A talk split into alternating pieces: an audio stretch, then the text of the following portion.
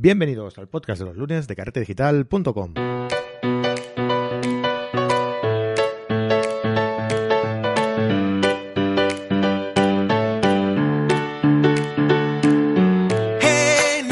Bienvenidos una semana más al podcast de los lunes, un podcast en el que aprenderemos fotografía desde cero, diafragma, obturador, número de FI, enfoque selectivo, velocidad de obturación, lo que todas las semanas repetimos, lo que seguro que ya te suena. Vamos a ver qué significa y vamos a conseguir que domines tu cámara en el modo manual. Maneja tu cámara y no dejes que ella haga las fotos por ti. Ya sabéis que esto es importante, ¿eh? no debemos eh, dejar a la cámara que nos domine, debemos dominarla nosotros a ella. Eh, antes de empezar, dejadme que os recuerde, como siempre, que tenemos en carretedigital.com cursos de fotografía online. Conoce todo sobre la fotografía, desde cómo dominar tu cámara hasta cómo retocar tus fotografías, eh, pasando por diversas temáticas fotográficas, fotografía nocturna, macrofotografía, fotografía de estudio, bueno, y un montón de cosas más. Además, vamos añadiendo nuevos contenidos de forma semanal, por lo que siempre tendrás algo nuevo que aprender, ¿vale? Puedes suscribirte por 10 euros al mes o ahorrarte uno o dos meses si te suscribes a la cuota semestral o anual, ya sabéis, ¿eh? Muy bien.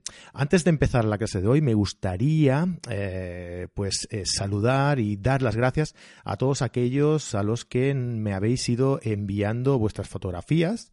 Eh, recordad que la semana pasada os proponía que enviaréis vuestras fotografías para comentarlas y para saber qué es lo que habíais aprendido ¿no? con esta serie de, de podcast que vamos realizando los lunes eh, para aprender fotografía desde cero. Eh, he recibido un montón de, de, mails y bueno, he pensado que quizá podríamos hacer alguna cosa con ellos que ya os iré, ya os iré comentando, ¿vale? De momento me gustaría también alargar esto un poquito, ¿no? Vamos a, a convertirlo, a convertirlo en algo, en algo permanente de momento. Y si queréis eh, que os comente vuestras fotografías, si queréis que mm, enviarme las fotografías eh, indicándome qué habéis aprendido en el, en los podcasts de los lunes, pues ya sabéis que podéis hacerlo en fran.carretedigital.com y gracias a ello eh, os voy a enviar un regalito que va a ser eh, un mes gratuito de suscripción a, a carretedigital.com. Es decir, me enviáis vuestro, vuestro ejercicio, vuestra fotografía, eh, indicando pues en qué os habéis basado para hacer esa fotografía y, qué os gustaría mejorar de esa fotografía. ¿no? una vez me enviéis eso, yo os envío, os contesto y os envío la forma de cómo conseguir un mes gratis en carretedigital.com, ¿vale? Como si fuera tipo Netflix, ¿vale? Probáis un mes y si os gusta os quedáis y si no os gusta, sin ningún tipo de compromiso, os dais de baja, ¿vale? Pues bien, dicho esto, bueno, mm, querría saludar a todos aquellos los, a los que os gusta el, el podcast y saludar a todos aquellos a los que no os gusta también, ¿no? Porque, bueno, me consta que hay gente que no le gusta la forma que yo tengo de explicar o, la, o los podcasts en general, ¿no? Y entonces, eh, como no es posible gustar a todo el mundo, eh, pues yo soy consciente de que pues haya gente que no le gustará. Perfecto. Yo creo que la persona que, que valora todo este trabajo es la persona aquella a que le guste o no le guste, su crítica siempre será constructiva, ¿no? Entonces, eh, yo creo que la forma de mejorar es tener este tipo de críticas. No sirve de nada las críticas eh, faltando a la gente, ¿no? Y, y, bueno, intentando buscar un poco el enfrentamiento que por mi parte no lo va a encontrar, ¿vale? Así que un saludo a todos ellos, a unos y a otros. Bien, vamos a empezar con la clase de hoy. Hoy vamos a ver el obturador, ¿vale? El obturador y qué efecto conseguimos con el obturador, ¿vale? Ya hemos comentado que con el obturador eh, conseguimos el efecto de eh, movimiento, ¿no? Es decir, podemos congelar el movimiento o podemos conseguir una sensación de movimiento dependiendo de la velocidad que eh, le, demos de apertura ¿no? a, este, a este obturador. El obturador es una compuerta que está situado delante del sensor y que se abre y se cierra en el momento en el que presionamos el disparador. ¿Vale? Eh, se abre o se cierra el tiempo que nosotros estimemos oportuno. El tiempo que permanezca abierta será el tiempo que el sensor quedará expuesto a la luz que habremos dejado entrar a través del diafragma. Ya sabéis, ¿no? Eh, la luz entra a través del objetivo, eh, abrimos el diafragma la luz y dejamos entrar la luz que nos interese y entonces la luz, digamos que se topa con el obturador y entonces este lo abriremos con una velocidad determinada eh, y en ese tiempo la luz entrará en el sensor. la velocidad se mide en segundos y va desde unidades de segundo, si corresponde a una apertura lenta, a fracciones de segundo correspondiente a velocidades pues, más rápidas. Por ejemplo, un segundo sería una apertura lenta del obturador. Eh, y un 250 avo de segundo, uno partido 250, pues sería una apertura pues rápida del obturador, ¿no? Eh, efectivamente, eh, dejando el, obturador abierto durante un segundo, entrará evidentemente más luz que si lo dejamos abierto una fracción de 1,250 avo de segundo. Bien, ¿y qué efectos conseguimos con este parámetro, con la velocidad? Ah, el sensor captará la luz que deje entrar el, obturador el tiempo que estimemos oportuno, que hemos comentado. ¿no? Y dependiendo de cuál sea ese intervalo de tiempo, conseguiremos un efecto u otro. Si el tiempo de exposición es rápido, conseguiremos un efecto de congelación de movimiento. Es decir, eh, congelaremos todo lo que suceda a una velocidad menor de la que disparemos. Por ejemplo, si realizamos una fotografía a un vehículo que circula a una velocidad, por ejemplo, de 80 km hora, y utilizamos una velocidad de obturación de un 500 avo, por ejemplo, eh, conseguiremos captar la imagen del vehículo de una forma estática, ¿no? Eh, conseguiremos congelar ese movimiento de ese vehículo. En cambio, si a ese mismo vehículo le realizamos una toma a un 30 avo de segundos, lo que, lo que conseguiremos será em, captar ese vehículo en movimiento, ¿no? captar la estela de ese movimiento de ese vehículo que combinado con el resto de la imagen, eh, que estará en estático, lógicamente, nos causará un efecto de movimiento, ¿no? Vale, otro ejemplo de sensación de movimiento, por ejemplo. Eh, imaginaos que vamos a hacer una fotografía a la costa, a la playa, ¿vale? si dejamos expuesto varios segundos el sensor a la luz que entra del exterior, utilizando como imagen, por ejemplo, el mar chocando con las rocas, Esa larga exposición captará el movimiento del agua y nos la, y nos la mostrará en nuestra imagen como un efecto seda, ¿vale? Que se le llama, ese, efecto del mar en movimiento se llama efecto seda, que combinado con la, eh, con la quietud de las rocas, ¿no? con las rocas en estático, pues creará esa sensación de movimiento que comentaba, ¿no? Ese contraste entre, eh, entre la sensación de movimiento del agua y las rocas en estático, pues crea esa sensación, ¿no?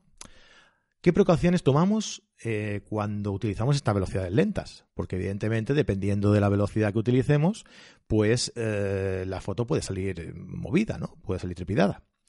Cuando la velocidad de obturación es lenta, se aconseja el uso de trípode, ya que existe el peligro de transmitir las vibraciones del pulso al sensor. Mientras menor es la velocidad utilizada, mayor es el riesgo de sufrir trepidación en el resultado final lógicamente. La trepidación es el resultado de esta transmisión de las vibraciones de nuestro pulso en la imagen y por ello se aconseja un par de cosas, ¿vale? Que ahora os digo. Em, el uso del trípode, lógicamente, como comentábamos. Lo que pasa es que el uso del trípode lo podemos utilizar en situaciones en la que todo lo que estamos fotografiando está en estático porque si no, lo que haremos será eh, captar ese movimiento. Si lo que queremos es congelar esa imagen, el uso del trípode nos ayudará a mantenerlo, a, no, a no trepidar la imagen, ¿no? Pero si eh, hay mucho movimiento, igualmente captar. Y, utilizamos una velocidad lenta, igualmente eh, conseguiremos captar ese, ese, movimiento, ¿no? Mm, lograremos captar esa sensación, pero no lograremos congelar esa, esa, esa imagen, ¿vale? Si utilizamos una velocidad lenta. Vale, pues disparar también, eh, otra solución sería disparar a una velocidad más rápida. Pero, ¿a qué velocidad exactamente? ¿No? Bueno, pues muy fácil, utilizaremos la ley de la inversa de la focal. ¿Qué es la ley de eh, la ley de inversa de la focal? Pues consiste en utilizar una velocidad superior a la focal utilizada, es decir, si estamos realizando una fotografía con una focal de 50 milímetros, por ejemplo, pues debemos disparar a una velocidad superior a esa, a esa, a esa focal, ¿no? Superior a un 50avo de segundo. Esta velocidad nos servirá de referencia, más o menos, ¿vale? Porque dependiendo del pulso que tengamos, ¿no? Si tenemos un pulso bastante, bastante malo, ¿no? Que se nos, que, que, imprimimos esa vibración a la, a la cámara, todo eso se eh, transmite al, al, sensor, ¿no? Y entonces, eh, utilizaremos a lo mejor una velocidad pues un poco más superior para no correr el riesgo de transmitir esa vibración también al sensor, ¿vale? Es decir, si utilizamos unas focales, eh, debemos utilizar una velocidad superior a la focal a la que estamos disparando, ¿vale? Pero siempre y cuando teniendo en cuenta qué velocidad estamos disparando. A un 50 avo, por ejemplo, es una velocidad que ya empieza a estar mm, un poco comprometida. Así que deberíamos intentar subir un punto más, ¿no? Esa, esa velocidad. Vale. Bueno, Mm, hasta aquí más o menos el tema de hoy, ¿vale? Eh, me gustaría recomendaros un par de cositas. Eh, seguramente que nos encontraremos en multitud de ocasiones eh, con que no podremos utilizar, utilizar velocidades superiores a la que quisiéramos, porque la cámara no es capaz de captar más luz del exterior, porque en el exterior mm, es materialmente imposible, ¿no? Ya que nos encontramos en un entorno en el que no hay luz, ¿no? ¿Cuál sería esa solución en, en este caso, ¿no? Pues dependiendo del nivel de escasez de luz que tuviéramos también, ¿no? Podríamos tomar una determinación u otra. Si hay luz suficiente, pues podríamos utilizar el estabilizador del objetivo. ¿Vale? Hay objetivos que disponen de un sistema de estabilización que permite compensar un par o tres de pasos de velocidad. Es decir, que te permite disparar a una velocidad más lenta, absorbiendo esa vibración de tu pulso y evitando que ésta se transmita a la imagen.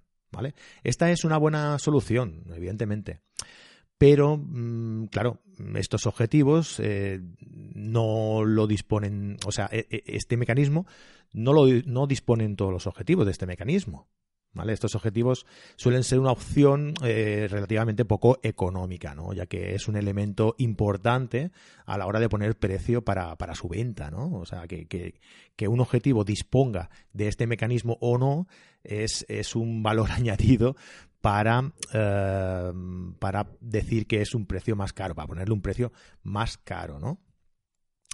Bien, em, si hay muy poca luz, ¿vale? Lo que intentaremos es compensar esa, esa escasa entrada de luz incrementando la sensibilidad del sensor mediante el parámetro de la ISO. Para que el sensor capte más luz en menos tiempo, evidentemente, ¿no? Como ya vimos en el, en el episodio anterior. Otra opción es introducir eh, luz de forma artificial, ¿no? Mediante flashes o luz continua extra. Y también otra opción que se me ocurre es combinar la entrada de esa luz extra que hemos comentado con, un flash o con luz continua con el incremento de ISO. Y vosotros diréis, ah, pero a lo mejor simplemente con la entrada de luz extra ya valdría, o con subir el ISO ya valdría. Sí, e, e, evidentemente. Pero si subimos el ISO, lo que conseguiremos es eh, que, el sensor capte más luz, evidentemente. Pero si además de subir ese ISO, que lo que ah, nos, lo que conseguiremos es captar más luz ambiente, además, ¿no? Eh, podemos iluminar con flashes, con un puntito de luz, eh, las caras de las personas o, dar volumen ¿no? a, a, las personas, pues conseguiremos también, además de, introducir más luz en la escena, reducir el nivel de ruido digital que, con el que nos encontramos en, este tipo de imágenes, ¿no? cuando utilizamos una ISO más alta. Este, esta, es una, esta es otra opción. ¿no? Por ejemplo, en una fotografía de, concierto, ¿no? Eh, sí que es verdad que a lo mejor utilizando las luces que tenemos en los conciertos y demás y subiendo el ISO podemos conseguir eh, imágenes bien expuestas. Pero si le damos un puntito de luz, además de conseguir esa luz ambiente por el ISO, iluminamos el rostro de, la persona que está cantando, ¿no? Ah, y, con ello conseguimos eh, iluminarlo mejor, ¿no? Y compensar un poco esa luz con la luz ambiente que hemos conseguido a través de, la ISO. Vale, y pues nada más. Hasta aquí la clase de hoy. Ya sabéis que cualquier duda o pregunta sobre la clase de hoy podéis hacérmela llegar a fran.carretedigital.com. Y os recuerdo que podéis hacerme llegar también vuestras fotografías Y bueno, pues eh, además estoy pensando qué podemos hacer con esas fotografías. A los que me las iréis, a las que a los que me vayáis enviando esas fotografías, os iré comentando la idea que tengo y si os gusta, pues eh, la llevaremos a cabo y, espero que, que, a los demás también, también os guste, ¿no? Ya, ya, ya lo iremos explicando. Uh, bien, y recordad que si me enviáis eh, vuestra fotografía, pues eh, tendréis un mes gratuito a, la, a los cursos de carretedigital.com. ¿De acuerdo? Pues nada, hasta aquí el podcast de hoy. Gracias por vuestras reseñas y valoraciones de 5 estrellas en iTunes y vuestros me gusta y comentarios en iVoox. Con ellos nos ayudáis a crecer y a mejorar día a día para ofreceros contenido de calidad y de vuestra grado, ¿vale? Así que hasta la semana que viene.